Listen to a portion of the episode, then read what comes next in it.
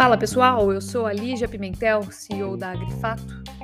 Nós somos uma casa de análise em ativos agropecuários e esse é o Agrifato Cast, seu melhor canal de podcast para saber sobre o mercado agropecuário e ficar bem informado, tomando as melhores decisões aí, portanto.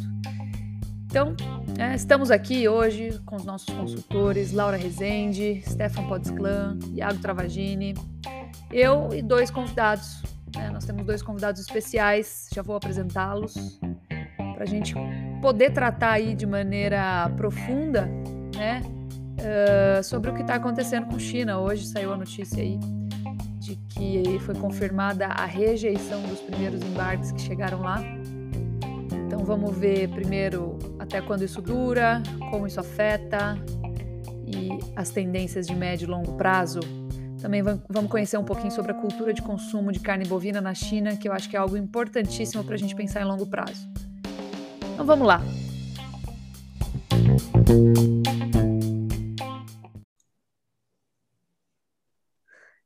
Pessoal, então temos aí hoje, né, dois convidados especiais, um é grande parceiro, o outro eu conheço há pouco tempo, mas cara incrível também, e pessoas que trazem uma experiência assim muito direta e muito prática do que é China, né? Porque a gente acha que conhece China aqui, a gente acha que comercializa carne com eles desde 2015, entende alguma coisinha, né? Mas é um mercado muito complexo. Acho que tem uma cultura muito diferente. A cultura oriental é muito diversa do que nós estamos acostumados. Então, aproveitando que está todo mundo aí incomodado com a não suspensão da suspensão né, das exportações de carne bovina brasileira para lá, acho que é legal a gente conversar com quem de fato entende e vive isso, que é a vivência, ela traz uma experiência completamente diferente do que a gente acha que a gente sabe, né? Então, vou apresentar aqui nosso primeiro convidado. Ele mora em Xangai, lá na China, desde 2005. Então, vejam aí né, a complexidade da, do conhecimento do, do Conrado, né? Lá ele montou uma empresa de importação e distribuição de carne até 2018 e por isso ele acumula essa experiência aí densa para compartilhar com a gente. Hoje ele é consultor internacional para empresas chinesas. Então aqui, a gente está aqui com o Conrado Beckerman, que é também o brand manager da China, é, na China de, do Bacalhau a Vinhos. Então entende tudo aí de, Portugal. de vinhos, né? É. Ó, depois você me conta se é verdade ou não, Conrado. Diz meu marido que chi... vinho, se não for chileno, não é vinho. Então, depois a gente conversa sobre isso. E ele está organizando aí um, uma coisa muito legal, que é o Festival Internacional de Carnes de Xangai, que vai ser a maior churrascada do mundo, tá? Olha só. Então, assim, é um evento sensacional, né? Por isso vale muito a pena participar, é a maior churrascada do mundo. Então anotem aí, Festival Internacional de Carnes de Xangai. E se eu tivesse falado alguma bobagem aí, você me corrija, Conrado. Seja bem-vindo. Bom, obrigado, Lígia. Valeu. eu queria. Obrigada. Eu queria apresentar o Marcel também, das boas-vindas. Marcel é parceirão nosso, né? Tenho muito orgulho de contar que a gente trabalha junto em, em vários projetos de consultoria porque além dele ser um, um, uma, um, parceiro aí, ele é um grande profissional, né? Então a gente se aproxima de pessoas boas e tem orgulho disso. Ele é consultor pecuário, ele ajuda o pecuarista a colocar a casa em ordem, ele estabelece diagnóstico econômico para empresas rurais, desenha custo de produção, coisa que 98% dos produtores precisam fazer, coloca no papel e em prática aí planejamentos econômicos de longo prazo, e ele tem mais um monte de features, né? o Marcel é um cara extremamente inteligente e proativo. E por isso, além de, da parte de consultoria, ele está exportando carne para a China também. Então ele tem container aí perdido no limbo, né? Né, Marcel? Depois você conta aí um pouquinho da sua experiência. Estamos aí. ele pode ajudar a dar um panorama aí também dessa situação das exportações por lá. É, especialmente aí sobre os containers que foram enviados após dia 3 de setembro e hoje saiu a confirmação aí da rejeição por parte da China de alguns containers, né? Mas assim, sejam muito bem-vindos. É uma honra, assim, um grande prazer receber vocês aqui. Eu acho que o mais legal dessa conversa é a gente aproveitar é, o meio copo cheio, não o meio copo vazio, né? Então, entender um pouco mais sobre o perfil do consumidor chinês, a dinâmica da comercialização daquele país e conseguir projetar o que, que pode acontecer, mais do que no curtíssimo prazo, no médio e no longo, né? Explorar um pouco dessa experiência prática de vocês com comercialização de China. É, eu acho que tem muita coisa mais interessante para a gente falar do que o, o, ponto de hoje, né? O ponto nervoso e nevrálgico do mercado. Mas a gente abriu uma caixinha de perguntas no, no Instagram. E é óbvio, né? Pessoal, façam as perguntas que vocês quiserem, a gente vai filtrar e, e lançar aí para o Conrado e para o Marcel. E aí a pergunta que mais chega é, né? Quando a China vai voltar a importar? Não tem como fugir. Então, acho que a resposta é exata, precisa, ninguém sabe aqui, mas dá para a gente traçar uma ideia aí, com base no quanto eles precisam da nossa carne, ou se interessam por isso, ou tomaram gosto por isso, né? Então, queria perguntar para vocês aí, e aí vocês vejam, a gente começa a estabelecer uma ordem dinâmica de resposta, né? É, se vocês acham o prognóstico bom ou ruim, né? Se vocês acham que pode voltar antes do fim do ano, ou se tem alguma sugestão do que, que pode acontecer daqui para frente. E qualquer informação que eu tenha deixado de compartilhar, por favor, comentem aí também. Então fiquem à vontade. Vamos por ordem alfabético. O... Vai, boa, gostei. Senhora gostei da ordem alfabética. experiência, o, Conrado é o primeiro. Manda bala, Conrado. Bom, uh, eu recebi um recadinho de sua parte que já tem algumas informações do Ministério do, uh, da Agricultura brasileiro em relação aos containers que, que chegaram com, com conhecimento de embarque depois do dia 4 de setembro. E essas informações estão confirmadas, então? Aqui são as 22 horas da noite do 19 de, de, de, de outubro, né? De, para nós isso é um choque, porque aqui as, as, as, as informações da China são o silêncio aqui é tão grande como o silêncio meu, né? Essas informações que Lígia recebeu são, são confirmadas? São, são confirmadas que a China pediu para retirar aí o, o produto dos portos chineses, né?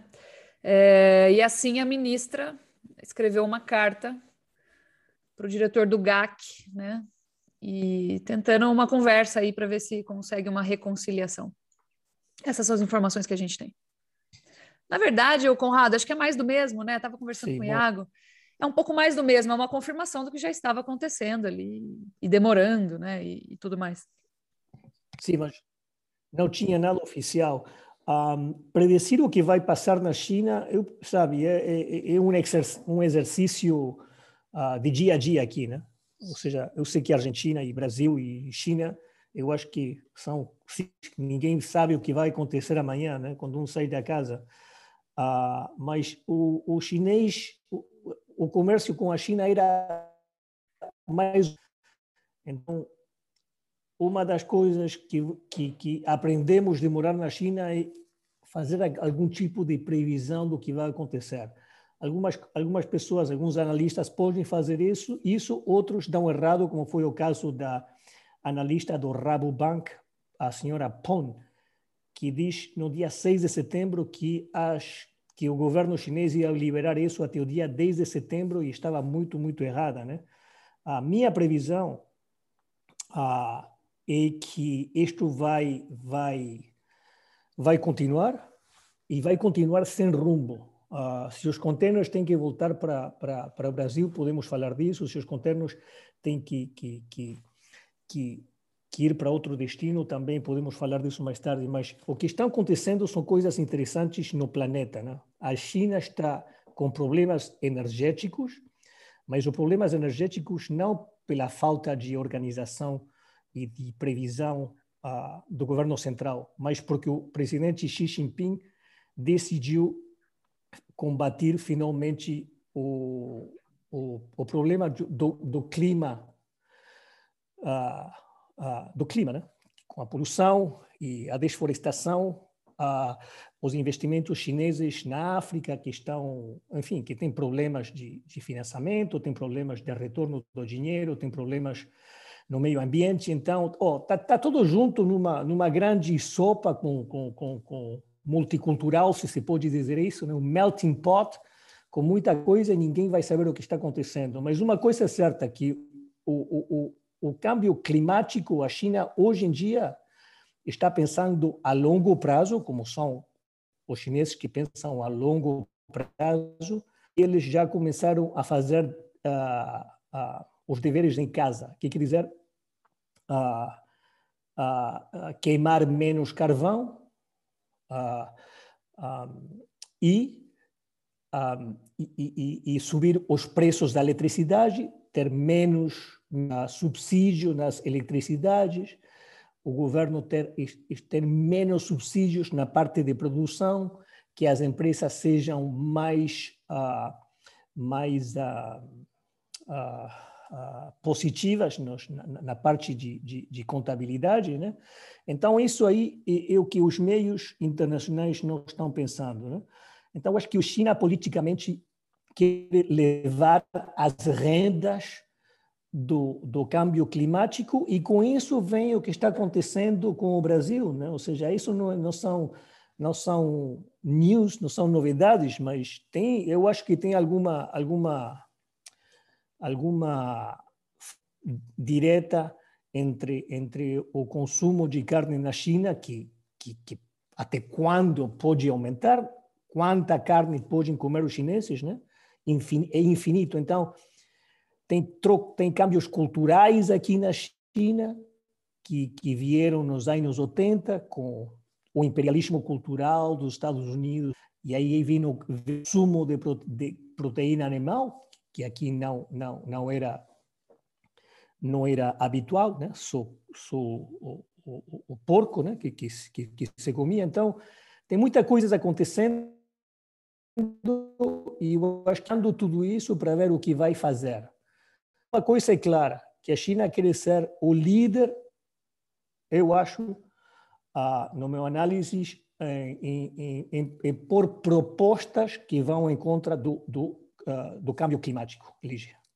Eu acho engraçado, Conrado, que eles entram com essa proposta, essa mudança, na verdade, é, de ação, tentando contornar a emissão aí, e a utilização de combustíveis fósseis, mas sem ainda ter desenvolvida a matriz energética é, alternativa. E, e isso Não. causa aí espasmos, né? Uma coisa é você diminuir, você, você, uma coisa é você transferir a sua matriz energética, a outra é você interromper uma sem ter a outra. E aí que eu acho que causa espasmos aí na Sim, economia global e principalmente na deles. Né? Causa espasmos Sim, causa espasmos fora da China, mas aqui o povo chinês está acostumado aos espasmos. É uma história de espasmos. A única, a única uh, fase na história chinesa que não tive espasmos foi desde 1979 até agora. Ou seja, se as, se, se as pessoas, se os chineses, o povo chinês tem que ter espasmos, ó, oh, e aí? Como fala no Brasil, e aí? Não tem Para você ver eu como a nossa chão, cabeça. Eu posso Desculpa. Para você ver como a nossa lógica funciona de maneira diferente, né? A gente pensa, vamos nos preparar para então entrar claro. nessa nova etapa. E, e, lá não, vamos mudar e acabou, né? Sim, sim. América do Sul, em geral, quando o, o preço da farinha e do pão sobe, as pessoas saem na rua, né? A, a batalhar, dizer, oh, eu quero o meu pão por um real, né? Eu acho que aqui, se falta carne, os chineses não vão sair na rua. É, senão o tanque não passa em cima, ué. Se falta po... se, se falta porco, se falta proteína animal, não interessa as pessoas. Então, isso, isso leva a outro pensamento também, Lígia, que é que a longo prazo não é sustentável para eles continuar importando milhões de toneladas de proteína animal, porque não é sustentável para eles também não. Ah, então vem outra, outra, outras alternativas que são outros tipos de alimentação, que são os tipos de alimentação que o povo chinês se alimentou durante durante ah, séculos, né? Vegetais, uma dieta bastante, bastante, ah, eu diria, uh, uh, healthy, né? como se diz? Sim, a base de grãos, saudável, cereais. Saudável. saudável. Então, então, então a moda, a moda de comer, de comer uh, proteína animal, uh, mesmo se não é muita, porque os chineses que a população é, é, é 1,4 é bilhões demanda muito, não? Ah, então, então e, e, está tudo junto, Lígia. Então, o análise vem, eu acho que tem que vir ah, em cada um desses quadros e depois, e depois talvez ver qual é a analisada de todo o time hoje presente para ver o rumo. Eu acho que o rumo do, do, da China é esse, né?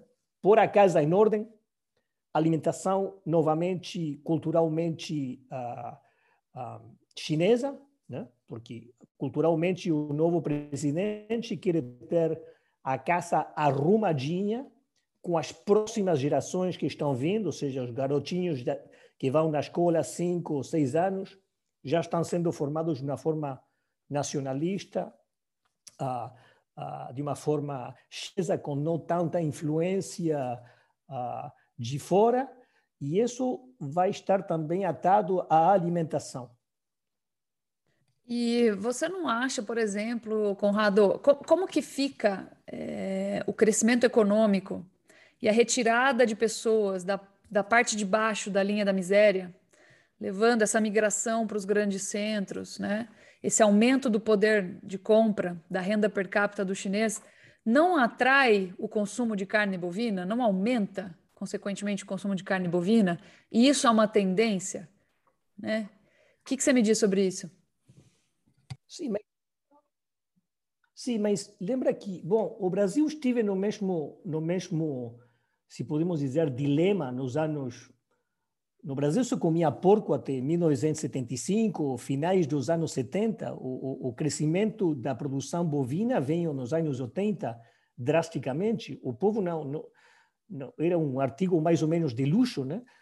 E a China uh, uh, a carne, comer um, um, um, um, churrasco é um artigo de luxo. A carne, a, a carne que se compra, por exemplo, que, que, se importa do Brasil, se vende em vários tipos de, de, de, de, comércios, sem saber que a carne brasileira, podemos falar disso depois, mas, mas o governo hoje quer sacar, tirar da, da, da cabeça do povo essa mentalidade que, que funcionou aqui desde os anos 80 até, até agora, que é não precisamos luxo, não precisamos mostrar o nosso poder econômico a nossos vizinhos.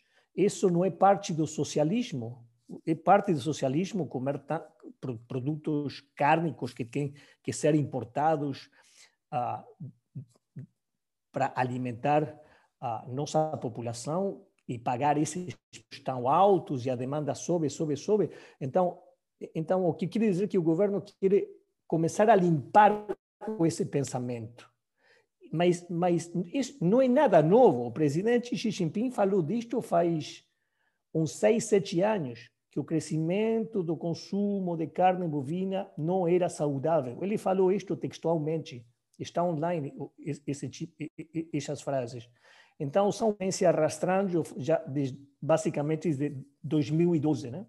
Um, uh, Claro que demora uns anos em fazer, em fazer a, a, a, a, a política econômica do país, né? Ou seja, o consumo de carne vai, vai continuar, mas vai ter outras alternativas ah, e, e, e, os preços, de alguma forma, vão ser regulados. Hoje, por exemplo, se, abri, se abriram as reservas.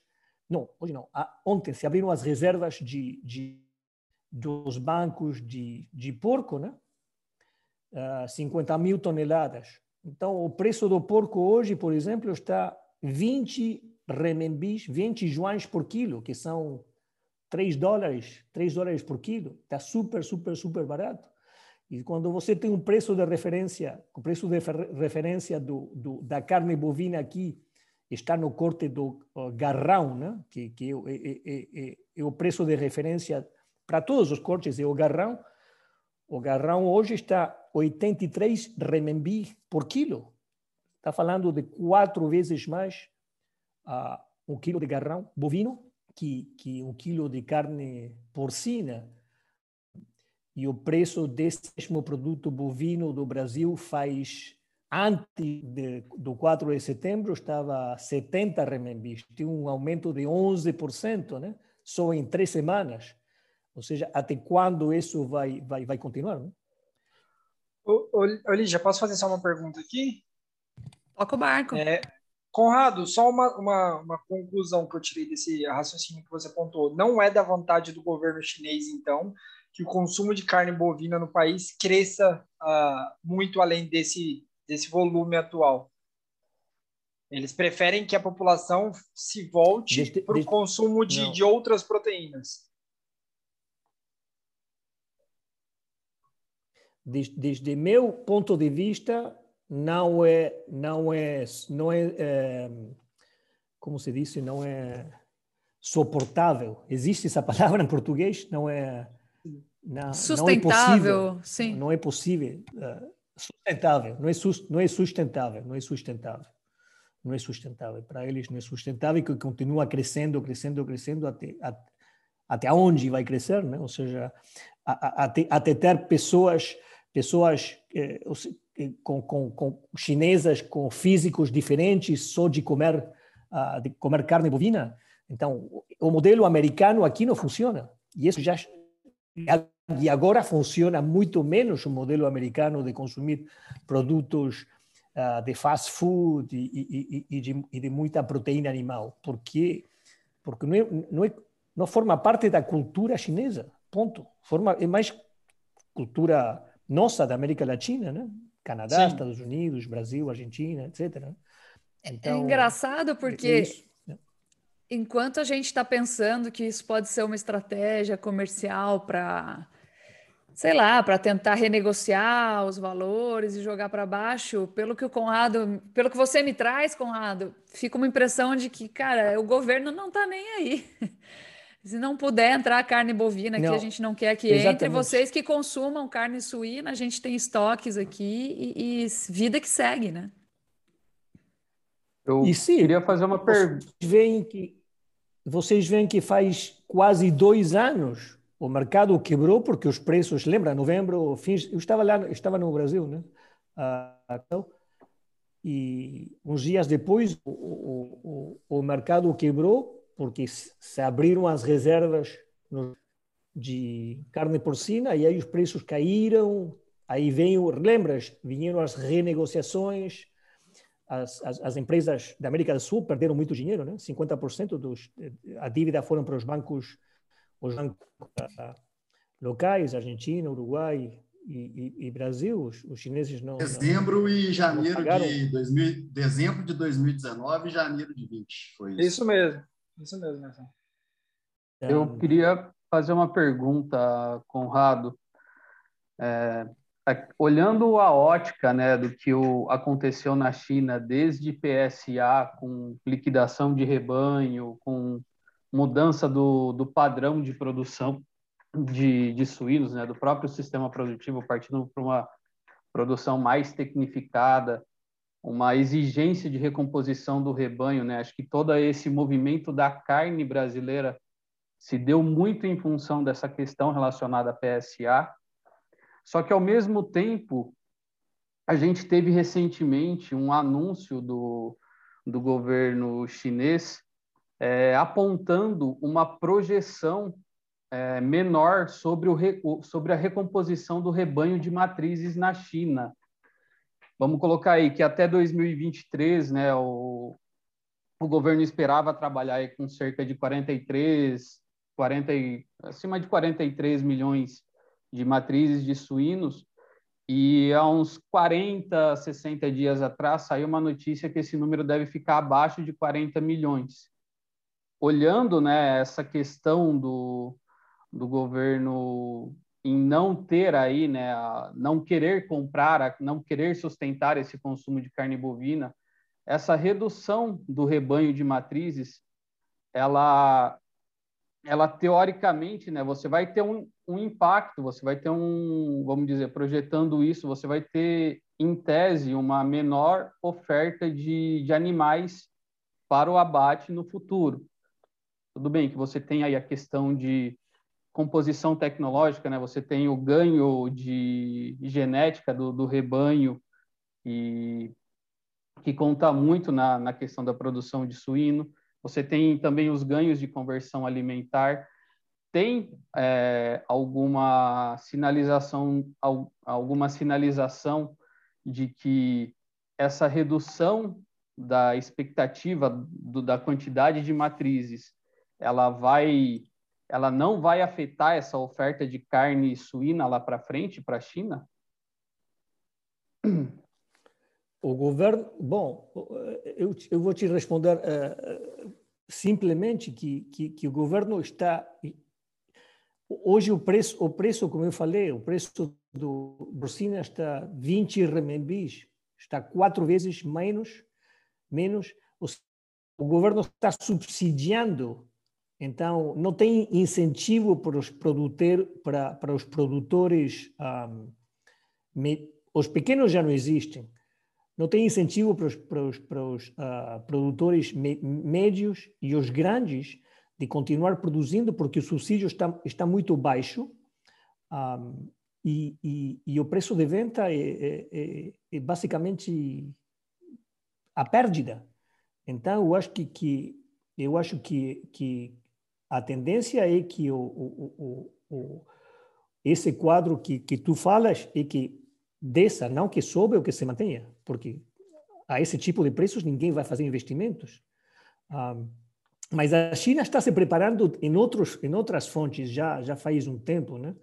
Com muitos dos países ah, vizinhos, as relações não estão muito bem, mas com muitos outros estão muito bem. A Rússia, por exemplo, Cazaquistão, uh, Uzbequistão, Ásia, Ásia Central estão muito boas relações com a China, tem muito, muitos grãos, tem terra sem florestas, e já tem investimentos chineses que vão, vão começar a, a, a, produzir lá, estão as vias férreas que os chineses estão fazendo, parte da construção da Belt and Route Initiative, que vão ligar a China com o mundo todo, e essa Ásia Central é uma das partes mais interessantes para, para a produção de alimentos. Né? A Rússia tem grãos, tem soja, tem, tem trigo, uh, ou seja, tem, tem basicamente tudo.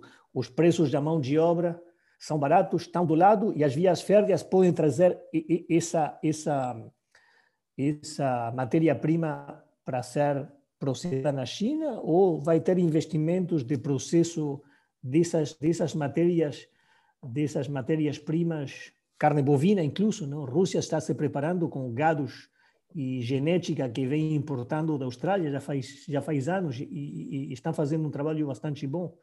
Ah, ou seja, eu acho que o Brasil e a América do Sul em geral vai ter concorrência, né? Concorrência e concorrência por, por produtos. Ah, bom, o, o tempo de, de, de, entrega mais rápido, produção mais barata.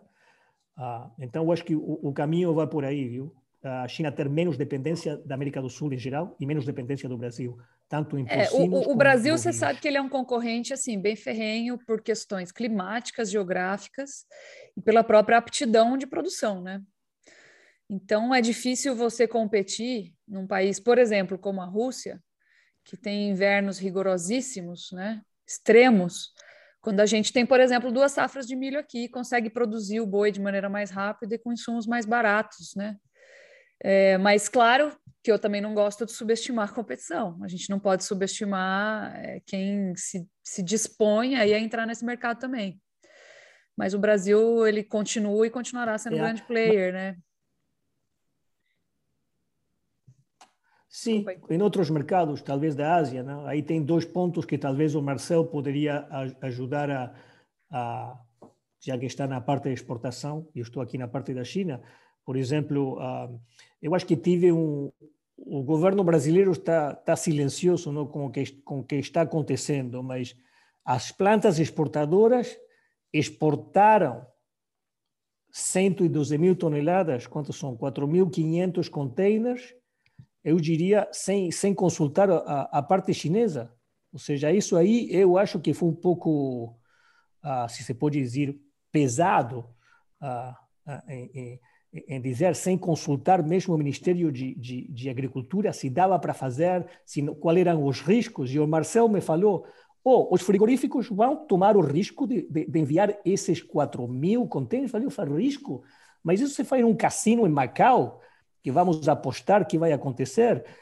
Que, ou seja, eu, isso, eu tenho a grande intriga de saber por que risco o risco vale a pena, ou se talvez vale a pena e, e, todo mundo rico lá no Brasil, que se o produto se perde, dá mal lá, né?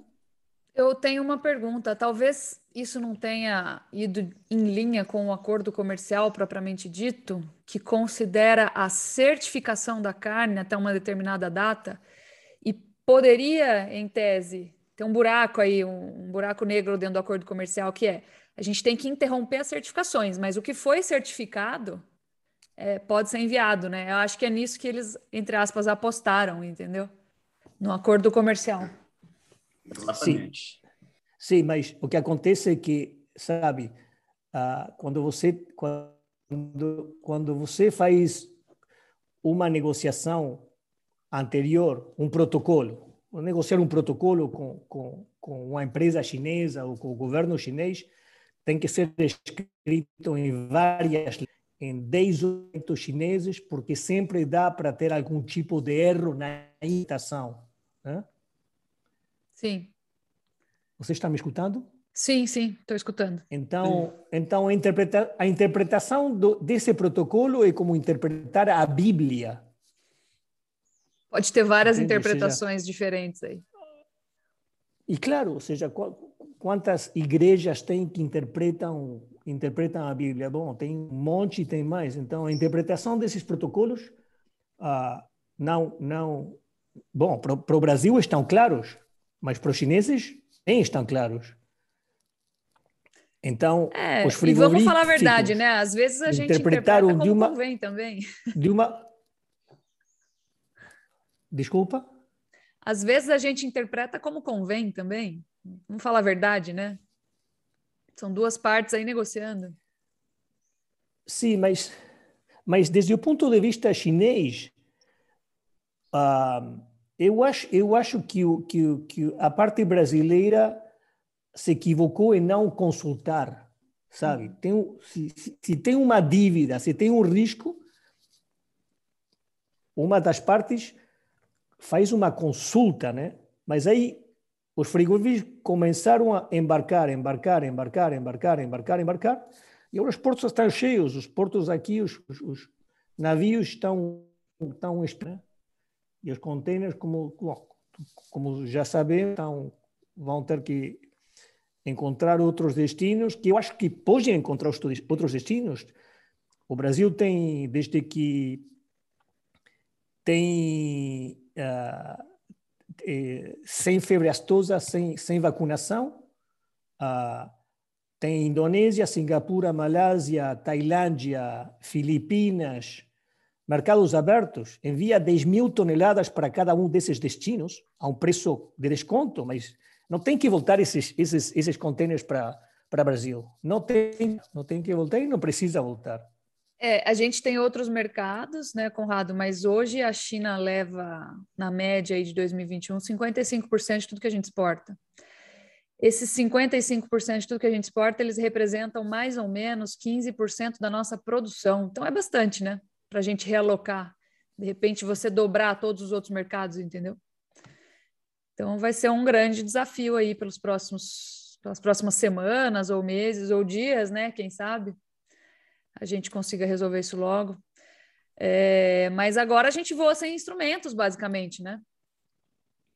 Bom, eu e, acho que vai ser um bom vai ser um, vai ser um bom exercício para de negociação para os diplomatas brasileiros uhum. e para, bom e, e, para os, o Ministério da Agricultura que tem gente muito boa que eu conheci aqui em, em, em Xangai que agora estão de volta na, lá em Brasília tem bons negociadores né agora é, é a hora da verdade. É a hora da verdade. Entendi. Ah, acho que uma coisa que foi muito claro foi a aposta dos frigoríficos na capacidade de negociação do governo brasileiro, né, no papel do Ministério da Agricultura. Sabe o que eu acho, e... Marcel? Que todo mundo apostou exatamente a impressão que eu tenho aqui, que a China precisa muito da nossa carne. Isso.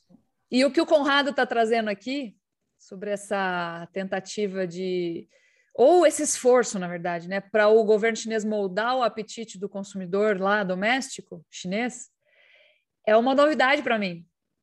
Você está entendendo? Aí que é a questão cultural. Isso para mim é uma novidade, por sinal, muito preocupante. Estou meio chocada aqui, assim. Porque verdade, a gente achando a, que os caras isso, precisam. A nossa muito. importância não é tão grande como a gente pensava que era, né? E o governo não está nem aí. Se o consumidor chinês não gostar, dane-se, vamos para os espasmos, né?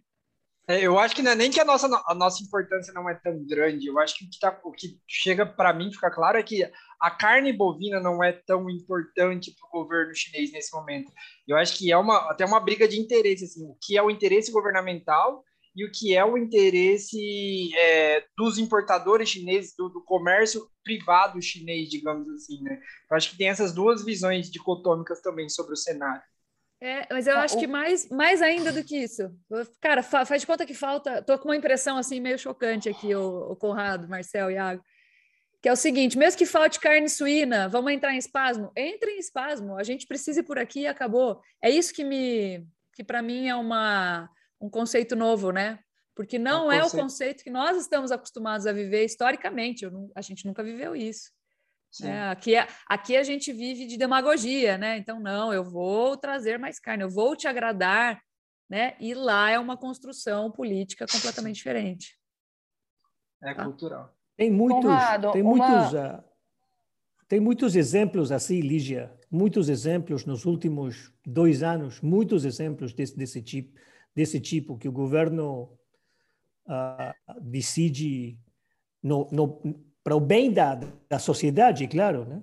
E, e, estes passos, a visão do governo o para a sociedade, o que é melhor para a sociedade.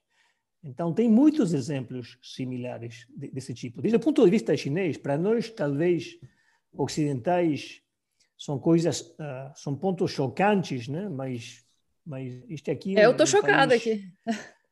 Com yeah, com séculos de, de, de história, então uh, demora muito a compreender e muitas vezes eu mesmo não compreendo as coisas, demoro muito tempo e depois quando compreendo já a cabeça troca rapidamente porque são muito rápidos mentalmente, né? Uh, mas uma coisa é fundamental é compreender a história e a cultura chinesa e, de, e desde esse ponto de vista e o sofrimento da cultura chinesa também, né? E os hábitos culinários, os hábitos de alimentação.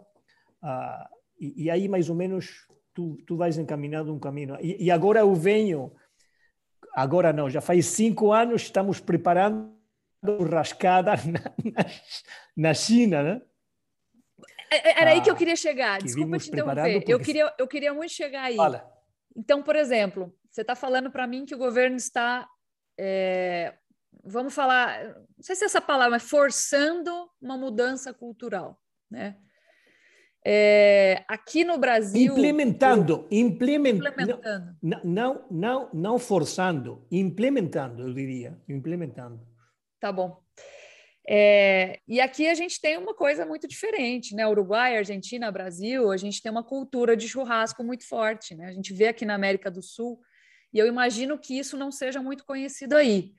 Então, eu queria que você explicasse assim como que é o consumo e por que, que você está levando essa churrascada aí? Como que funciona essa, essa dinâmica, né? De repente a gente apresenta para eles essa maneira maravilhosa de consumir a carne bovina e muda de ideia aí o Xi Jinping? Sim, bom, vários pontos. No primeiro que a carne bovina aqui se começou a conhecer ah, nos anos nos anos 90 quando as relações Estados Unidos-China eram boas, né? então se começou a trazer carne dos Estados Unidos. Então, Estados Unidos ah, ah, marcou a presença da carne e a forma de comer carne nessa época, né? mas muito pouco, claro, né? Muito vinha de contrabando de, de, de Hong Kong, as importações quase não existiam. Um, um, e aí, como os Estados Unidos tinham uma presença cultural que estava implementando, digamos, o chamado imperialismo cultural e alimentação, todo mundo começou a, a, a, consumir carne dos Estados Unidos porque fazia as pessoas inteligentes e mais poderosas, né? Esse era o pitch dos Estados Unidos para vender carne aqui, né? De Austrália e Estados Unidos saiu do mercado por problemas, Canadá e Estados Unidos saíram por causa do, da vaca louca, né? Aí abriu Austrália, Uruguai já estava autorizado e Nova Zelândia. Um, mas sempre foi foram produtos que, que, que eram para bom de alto poder aquisitivo, né? Então já, já desde, desde faz anos já, já já se pensa que comer carne bovina é para uma pessoa rica, etc, etc. Um, uh, mas não tinha experiência, as pessoas não tinham experiência, os restaurantes não tinham experiência em fazer churrasco. A carne bovina aqui basicamente se, se ou qualquer outro tipo de carne. Os pratos chineses se usa a palavra, nós usamos a palavra que queimam a, a, as carnes, né? Porque põe fogo, né? Mesmo se se usa no wok. E depois chegou a carne australiana, os australianos fizeram um trabalho muito, muito, muito bom em que os chineses provem a carne, que uma carne ah, ah, ah, que não é chewy, como se diz, que é difícil de, de, de, de masticar, como é a carne de pasto do Uruguai ou talvez da Argentina e talvez do Rio Grande do Sul, que, que não que não era nessa época alimentado terminada em corral. Então a Austrália deixou marca muito importante aqui eh, o que quer dizer qualidade de carne. Uh, Austrália ainda hoje com os, pro, os problemas que tem na políticos e, e, e, o mercado que caiu em 70% das carnes australianas, caiu, como sabem, o painel sabe, as carnes australianas hoje aqui na China continua, mas o nível é muito, muito baixo, mas a, a referência continua sendo Austrália, porque o chinês começou a... Bom, ele gosta de que a carne seja macia, né? Então, uma carne uma carne de pasto não é não é tão macia. Então, a carne brasileira, por exemplo, nos supermercados, se vê pouco. A carne da América do Sul, nos, nos restaurantes, se vê muito pouco. Começou agora, faz um ano, se vê carne argentina nos restaurantes, uh, filé mignon da Argentina, algum tipo de wagyu que vem da, do, do Uruguai, mas nos restaurantes, nos cardápios, não diz carne do Brasil, não diz isso. Uh, então, é, então, com tudo isso, eu, porque adoro fazer churrasco, um, e uso carvão, e fez meu desenho de, meu, de minha plataforma para... E faz churrascos uma vez por semana para em diferentes lugares em Xangai, porque eu gosto de fazer isso, adoro fazer isso. Um, e, e ponho todo tipo de carnes, ponho carne brasileira, Uruguai, Argentina, Brasil, Austrália, as pessoas podem testar eu não sou nacionalista na parte de carnes, né? Eu gosto de oferecer o que o que as pessoas têm. Então, o resultado disso foi tão, pero tão, tão, tão bom, tão bom, que depois veio muita gente fazer restaurantes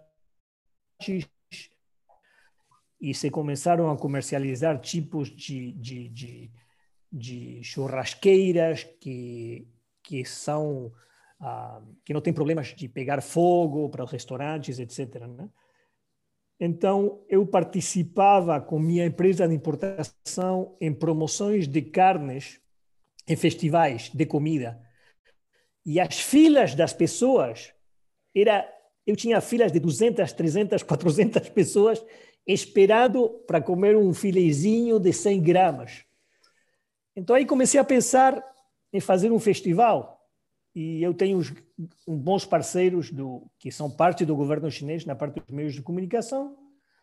Começamos a falar já faz uns cinco anos e este ano finalmente o governo nos deu a licença para poder usar carvão, porque aqui não não um festival desse jeito é impossível fazer por problemas de multitudes, problemas de seguranças, uh, fogo, que a gente aqui tem medo do fogo, né? por se tem um incêndio, etc, etc. Tem, tem, tem muita, muitos protocolos de segurança. Então, depois de cinco anos, temos as, as, a, as licenças para fazer isso. Então, decidimos fazer um, um, o primeiro festival internacional da carne, todo tipo de carne, bovina, porcina, uh, aviar. Uh, aqui no Parque Aberto 2022 se permite a pandemia, né? a ideia era trazer cozinheiros de todos os países, né? que têm de carne uh, na China, né? Então, estamos prevendo uma participação de 60 mil pessoas em dois fins de semana. Né? Então, já Estados Unidos está interessado, Canadá, uh, Austrália, as organizações, estou falando, não? Uh, LMLA da Austrália, New Zealand Beef, uh, Canada Beef, e depois eles trazem as carnes e eles são eles que dirigem cada um dos estandes, não? Mas a iniciativa é isso, fazer um, uma grande churrascada para o povo chinês e nestes tempos de câmbios, um, uh, 2022, ao ar livre, né? em um parque aberto perto de Disneyland. Nossa, que legal. Acho que aí, aí você vai convencer o pessoal a continuar consumindo a carne. Não tem como não gostar de churrasco. Sim, bom, e, e, é mais que tudo para que é para que os países possam fazer o branding das carnes, que é o grande Sim. problema de, do Brasil, por exemplo, o grande problema do Uruguai, o grande problema de, de os novos países que foram que foram uh, autorizados. O branding aqui hoje pertence número um Austrália, número Austrália. dois Estados Unidos. São os países branding, ou seja, muito fácil para eles vender a uh, né? Muito, muito fácil. Ou seja, se você os, os, os supermercados uh, físicos não vendem carne, uh, outras carnes que não sejam australianas ou americanas. O grande custo carne... dos Estados ah, Unidos. Ah, yeah, fala. E a carne brasileira, não, fala, fala. ela entra aí, como que ela é redistribuída, como que ela é consumida e o, o caminho dela até chegar ao consumidor? Restaurantes? Sim. Uh, bom, Sim, mas eles não dizem que, que é carne brasileira. Por exemplo, tem o hot pot, uh, tem uns do, os, os, cortes preferidos do, do, do hot pot, que, que é um prato da província de Sichuan, uh, que se faz com filetinhos bem, bem, como se fosse um, um, um salame, né? Você põe um, um prato com filezinhos de, de, uh, de contrafilé, por exemplo, bem, bem, bem fininhos, né? Então, uh, e depois os cortes dianteiros, não? O, o, peito, se usa, se usa o peito. Um, ah, esses são os restaurantes de hot pot, e os restaurantes com hot pot têm cadeias, alguns deles com, com 3 mil, 4 mil restaurantes, né? Isso por um lado. Por outro lado, uh, como a carne brasileira é magra e não tem que ser limpada e reprocessada como outros como outras carnes que têm muita gordura, vai diretamente para para comidas a, pré-feitas que só têm que ser esquentadas, né? E tem 50 gramas de carne, 80 eh, gramas de carne, né? Tem alguns alguns comércios online que vendem sim carne brasileira. O filé mignon praticamente é, é, domina online, domina Brasil, porque o preço é, é, é muito acessível, né? Entendi. Eu só queria a, acrescentar um, um, ponto que é muito interessante, que vem em conta disso que o Conrado falou. Quando eu comecei com esse trabalho de enviar carne para lá, é, nos primeiros embarques, praticamente só gado confinado no Brasil, para conseguir, para conseguir abater animal de, abaixo de 30 meses, praticamente tudo que está sendo abatido é animal confinado. Então, a gente tem um animal com acabamento melhor de gordura. E nos primeiros embarques houve reclamação por parte dos chineses, que estava indo um corte muito gordo, que a gente estava achando que era bom, na verdade era o contrário. Então, uma diferença aí, né? Isso. Então, já, no, já, a gente teve que fazer ajuste nos, nos cortes para diminuir, para aumentar a limpeza de gordura mesmo. Nossa, que interessante. É, é, exatamente o contrário do que a gente acredita aqui na, quando a gente vai para a parte prática disso, né? Porque a gente está achando que está todo mundo amando a carne brasileira, achando o máximo, que a gente está sambando lá na China, né? Levando o samba Exato. brasileiro lá para a China e não é bem assim. Então, acho que esse mas... trabalho, esse trabalho do Conrado é importantíssimo para gerar um branding, né? Para a gente é. conseguir criar um branding de carne lá. Falar, olha, essa aqui é carne brasileira e ela é legal. Olha, vamos uhum. experimentar agora a carne brasileira? Vamos! E começar a colocar isso na prateleira do supermercado.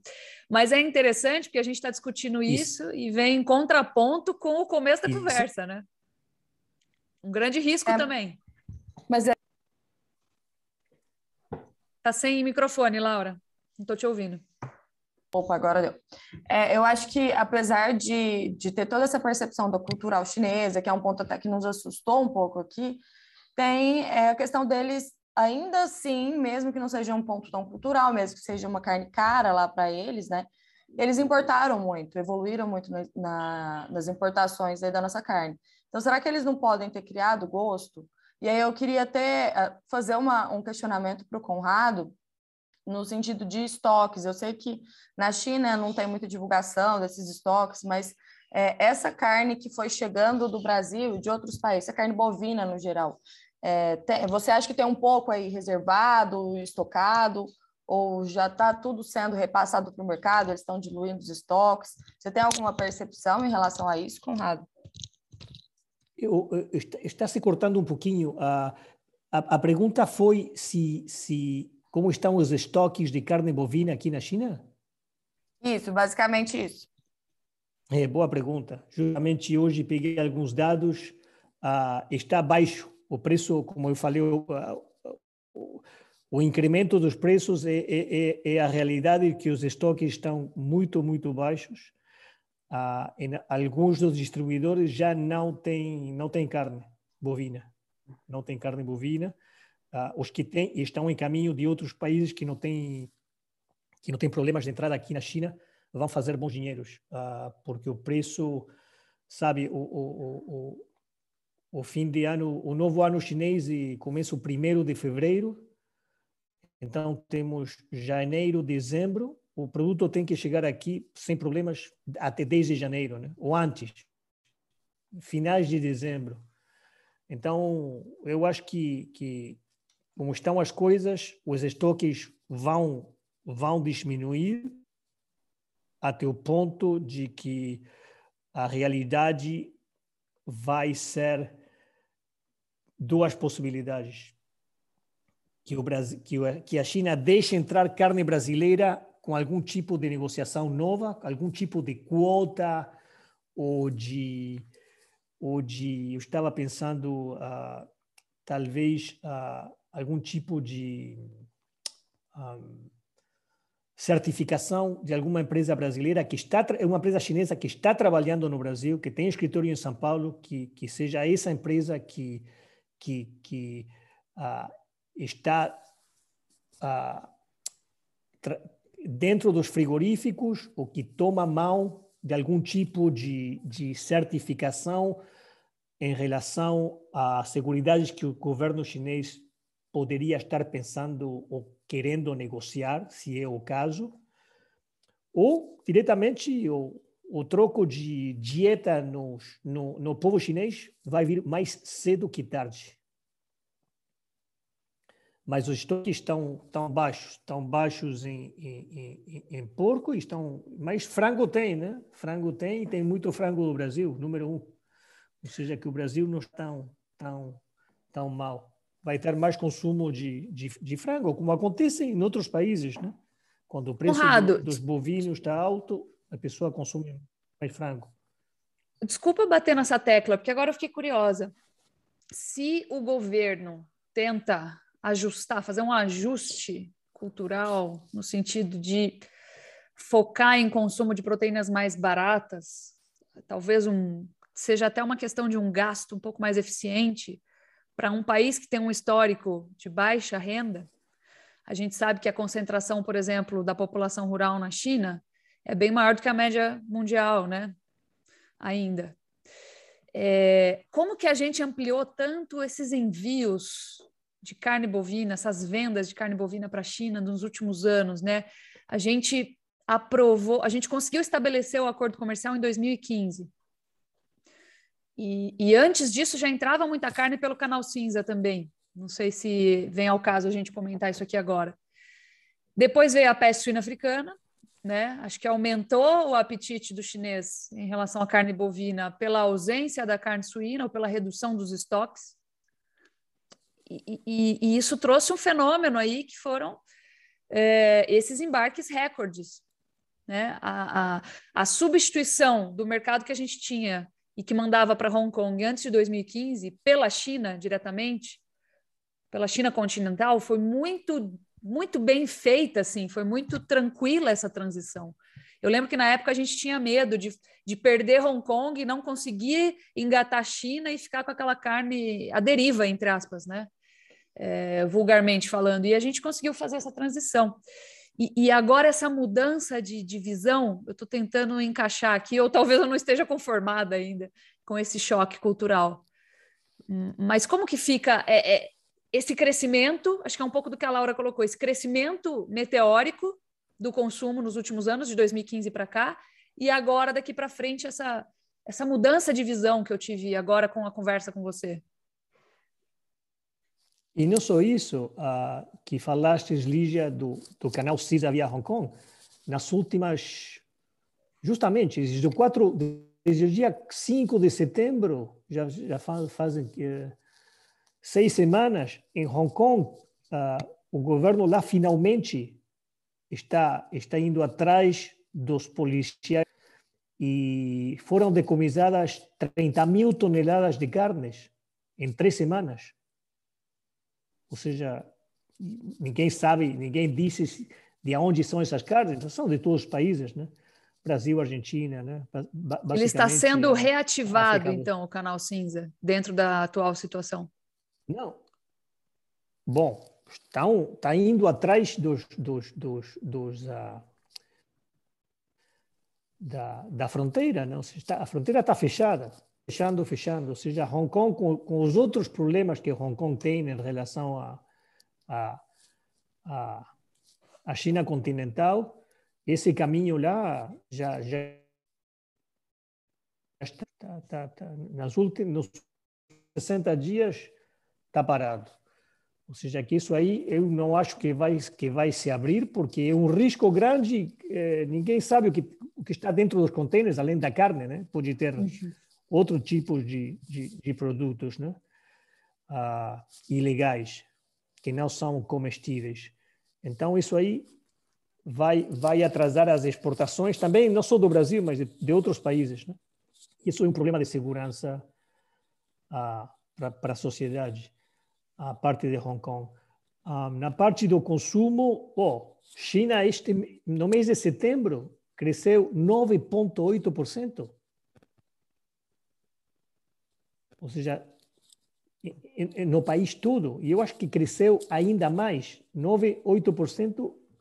O governo tirou o número para baixo para que os outros países não fiquem com ciúmes, mas a economia aqui sigue, mesmo com os problemas problema com outro tipo de problemas do país. Ah, mas o consumo aqui continua forte. Não vai continuar forte em carne bovina. E a pergunta é: é possível isso? Eu acho que é possível. Se o governo disse de, se o governo enviar o recado, que já enviou o recado, os estoques estão baixos, vão abrir o mercado para o Brasil? Fecharam o mercado com os contêineres que têm que, que, têm que sair dos, dos portos. E é melhor que esses containers saiam rápido dos portos, porque o parking desses containers no porto é muito, muito, muito caro. Ou seja, é, um, é outro risco, Marcel, é outro risco para os frigoríficos. Ou seja, estamos falando de, eu tenho os números aqui, um dia de demurrage. Demurrage são os dias livres são 10 a 14 dias. Ah, depois de cinco, depois de 11, 950 RMB, são quase 150 dólares por dia. Depois de 21, 1.850 RMB, estamos falando de 300 dólares por dia para um container. Em um mês são 10 mil dólares, quase. 9 mil dólares. Então, esse é o risco que, que, que o, o, que os amigos do Marcel tomaram enviando todos esses contêineres, né? Marcel, eles... eu vou fazer é... uma pergunta. Eu quero fazer uma pergunta, Lígia. faça, faça. Marcel, fala, por favor. Então, esse é um, é como a gente falou, você expôs muito claro. Aí já os frigoríficos realmente tomaram esse risco e estão no risco do free demurge mesmo. Então, mas culturalmente, estão... eu Oh, eu falei, eu falei da cultura chinesa. Eu quero saber da cultura brasileira. Como é isso que vão tomar riscos de 500 milhões de dólares? Conta, conta para mim. Eu acho que o brasileiro aposta muito no jeitinho brasileiro. Acha que o mundo inteiro vai se comportar igual o brasileiro se comporta, tentando o jeitinho para se solucionar tudo. Só que isso, na prática, não acontece. Aqui é, acho que a gente é meio preguiçoso Lígia. em conhecer a outra cultura. Ah. Ou conhecer a nossa contraparte, tá? Ao mesmo tempo, Conrado, em que o brasileiro é muito habilidoso para fazer negócio. Se você pegar as principais multinacionais aqui na América Latina, acho que é, você tem um, um ganho. Assim, você, pode olhar os CEOs, em grande parte eles são brasileiros. O brasileiro tem uma grande participação porque ele é, ele é bom em desamarrar coisas, em fazer as coisas fluírem com sua habilidade social, né? E eu acho que às vezes a gente às vezes dá certo, às vezes dá errado. Eu acho que nesse caso deu errado, né? Até porque nós estamos mandando a carne daqui, Sim. mas nós não estamos aí para negociar, para conversar, explicar. Eu acho que a comunicação foi muito falha. Então vamos mandar, chegando lá a gente vê, conversa, vai passar, é, tá no acordo comercial. Eu acho que foi algo que deu errado dessa vez mas que numa média costuma trazer uma característica positiva para o brasileiro. Pega as, as grandes companhias aqui é, na América Latina você vai ver, boa parte dos CEOs é brasileiro por isso, por essa habilidade, mas dessa vez não deu muito certo. E, e, e fica aqui o produtor, eu, inclusive, para pagar o pato, né? Uma coisa também que aconteceu, é, que me falaram também os frigoríficos, é em relação ao booking né, de navio. Estava tá, difícil, muito difícil. Nossa, então, Marcel, aí você colocou um ponto nevrálgico. Boa, tava, tava passando então, batido isso aí. Qual? Exato. Então, o que, que aconteceu? É, preferiram correr o risco para depois não ter como mandar essa carne no curto prazo. Então, falou assim... Está faltando container, o... gente. Isso. Vou aproveitar o booking que eu já tenho, porque eu acredito que vai se solucionar dentro de um mês, por exemplo. O que, que, é o então, booking, então, né, Marcel? É o agendamento dos containers, da utilização dos isso. navios e dos containers. Então, isso aí está difícil de conseguir, porque está faltando container e o custo do transporte, gente, explodiu. Então, o cara falou: deixa eu pegar esse container, tá aqui, porque se eu tiver que pegar amanhã, primeiro, eu não sei se eu consigo. Segundo, pode estar muito mais caro se eu conseguir. Então, os caras falaram: deixa eu aproveitar que está aqui e ver o que, que acontece ali depois. O problema é que no final ponto. ficou muito pior o remendo do que o soneto, né? A emenda do que o soneto. Entendeu? Exato. Mas dá para entender sim. também, em parte, né? Dá para compreender. Marcelo. Não é loucura total, não é o gambling lá em Macau, viu, Conrado?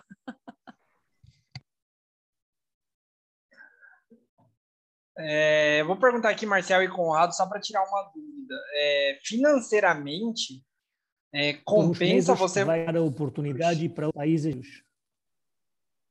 Peraí, tem uma cortada. Oi. Fala aí, Iago, fala aí, toca aí. Tá, vamos lá. É, compensa financeiramente, ao invés de manter essa carne lá e, digamos assim, esperar, é, compensa trazê-la de volta para o Brasil? Ele é obrigado a trazer, no caso assim, essa carne que está lá no porto, ele é obrigado a trazer de volta para o Brasil é, se ele não tiver nenhuma venda por perto? ou ele deixa lá e ele não sofre as consequências de deixar aquela carne lá a cargo do governo, vamos supor, do, da alfândega chinesa incinerar, vamos supor, ou descartar essa carne. Compensa financeiramente pagar de novo um frete de retorno? Eu passo a bola para o Conrado, que tem uma experiência maior lá na China em relação a isso. Uma travada aí no Conrado. Acho que o Conrado. Bom, então eu vou, vou enquanto ele volta, Tenta aí. Eu vou tecer, tecer meu comentário. a conta é financeira mesmo. É o custo que o custo do frete quanto o custo de pátio lá. Então, assim, a partir do momento que ele vê que o custo de parte vai ficar maior, ele tem que dar destino para isso. Não tem jeito. Como o Conrado falou aí, vai chegar um ponto que vai ficar em torno de 350 a 500 dólares por dia, né? Então, Sim. Então, vai ter que tomar essa decisão de trazer de volta. Mas eu falo assim. Ou é... dar destino para outro país, ou. É, a, a, minha dúvida é se ele tem a opção de só esquecer essa carne lá e falar assim: ah, não compensa eu mandar de volta. Eu sou. Eu ele não, vai... Isso. Nesse ponto aí, eu acho que o Conrado podia, podia detalhar melhor, porque eu não sei qual que é o destino que o, que o governo chinês, no caso, daria esse produto se ele for esquecido lá no pátio. Isso aqui. Uhum. E tem que lembrar um ponto que esse produto também tem valor, né, né Iago? Então, sim, sim. Assim, o frigorífico também quer, quer não quer perder o valor financeiro da carne. Tirar o sim, máximo sim. possível disso aí, né? Natural. Então, entendi. É matemática, um grande né? O problema também agora vai ser em relação aos pré-pagamentos, né? Porque o, as empresas chinesas fizeram os pré-pagamentos das cargas Sim. e os e tem que ver como vai ser a negociação entre os importadores e os exportadores para a devolução desse dinheiro, né? Para ver o que vai ser feito, tanto quanto a carga, quanto ao pré-pagamento que foi feito já. Exato. Ah. Conrado, tá é. ouvindo a gente? Eu, eu não não estou escutando. Tá sem Oi, áudio ouvindo, aí? Conrado?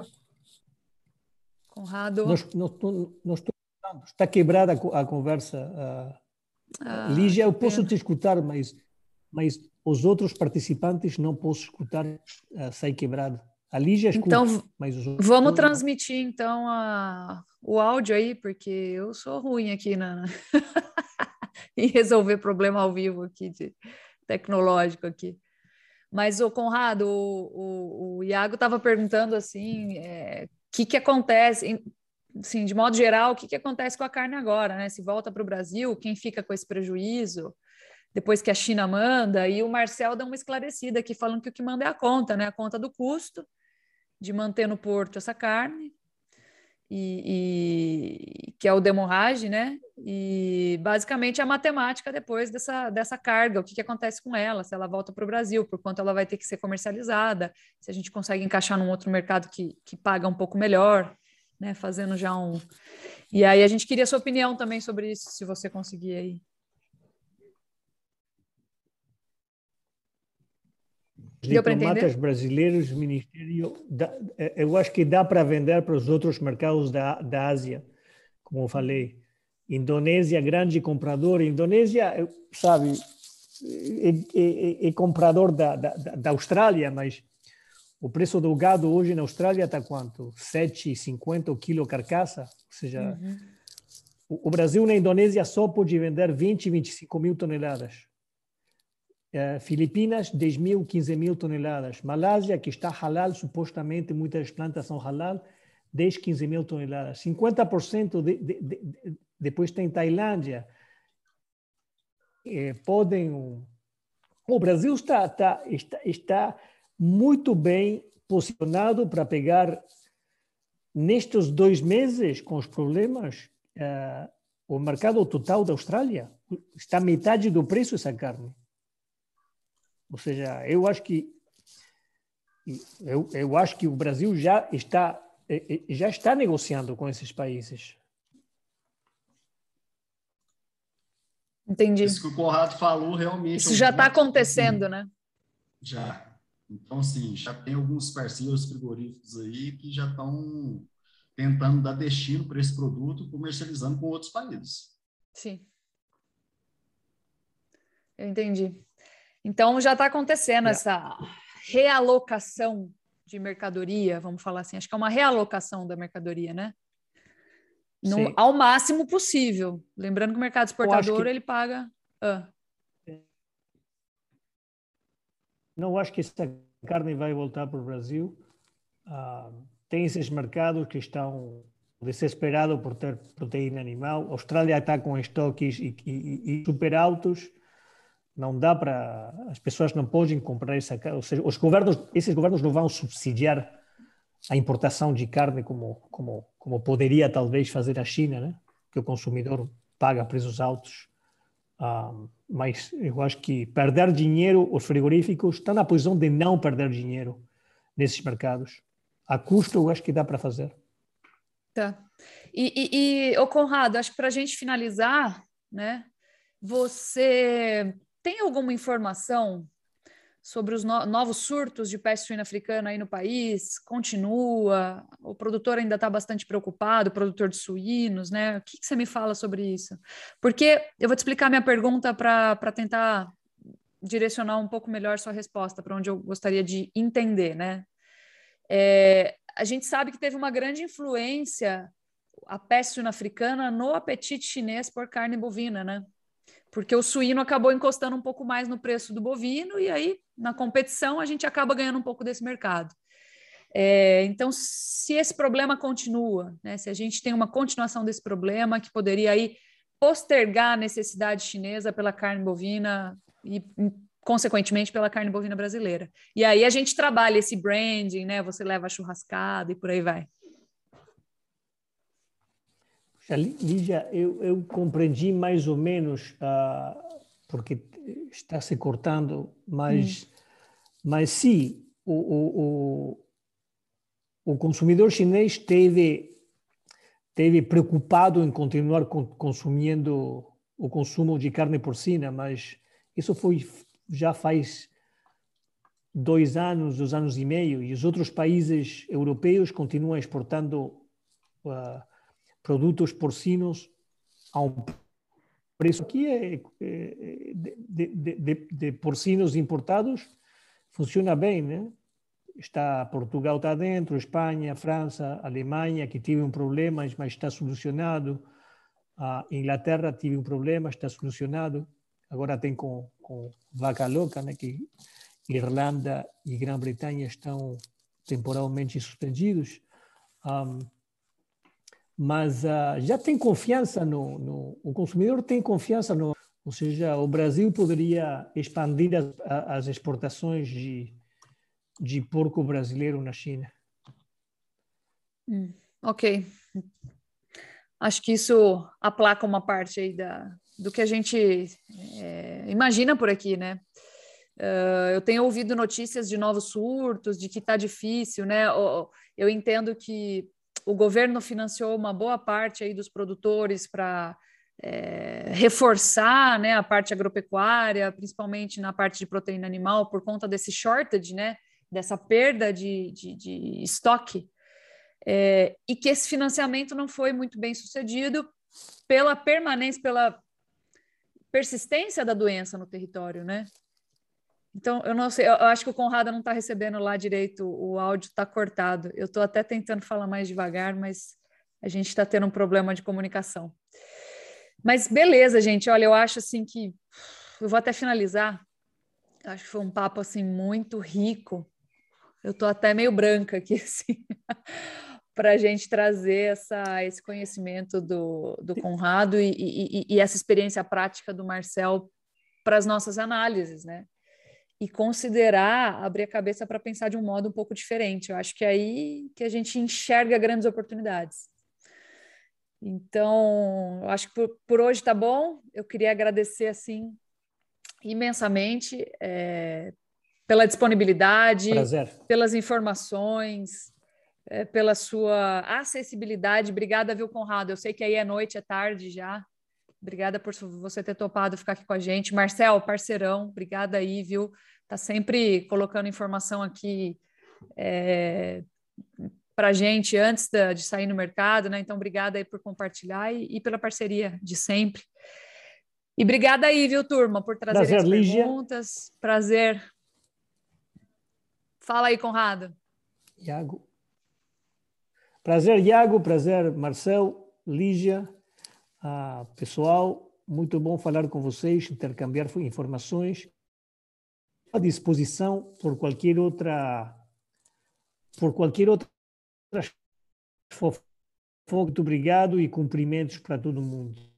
Obrigada aí, viu? Obrigada mesmo. E é assim, né, gente? Eu sou eterno otimista, senão não era empresária, né? então acho que a gente tem que ver meio copo cheio e, e, e o que melhorar daqui para frente para conseguir contornar essa situação e continuar comercializando a carne de uma maneira eficiente, né? Eu acho que nosso produto ainda tem muito para agregar, ele é barato. Vocês sabem que na média histórica o produto brasileiro ele é 14% mais barato do que a média global, né? Então a gente tem ainda uma competitividade muito boa, a gente tem que se, se aproveitar e se valer dela mesmo contra aí, é, algumas tendências que estão entrando e, e fazer o melhor possível diante disso. Então é isso aí. Obrigada aí, viu? Obrigado um grande abraço para vocês. Obrigado, Lígia, pelo convite. Estou à disposição Valeu. aí para novos. Valeu, parceiro. Obrigada, gente. Valeu, Iago, Laura, Stefan. Obrigadão. Valeu. Valeu. Boa semana para vocês. Um abraço, boa semana. Tchau, tchau. Tchau, tchau. Tchau, gente. Tchau, gente.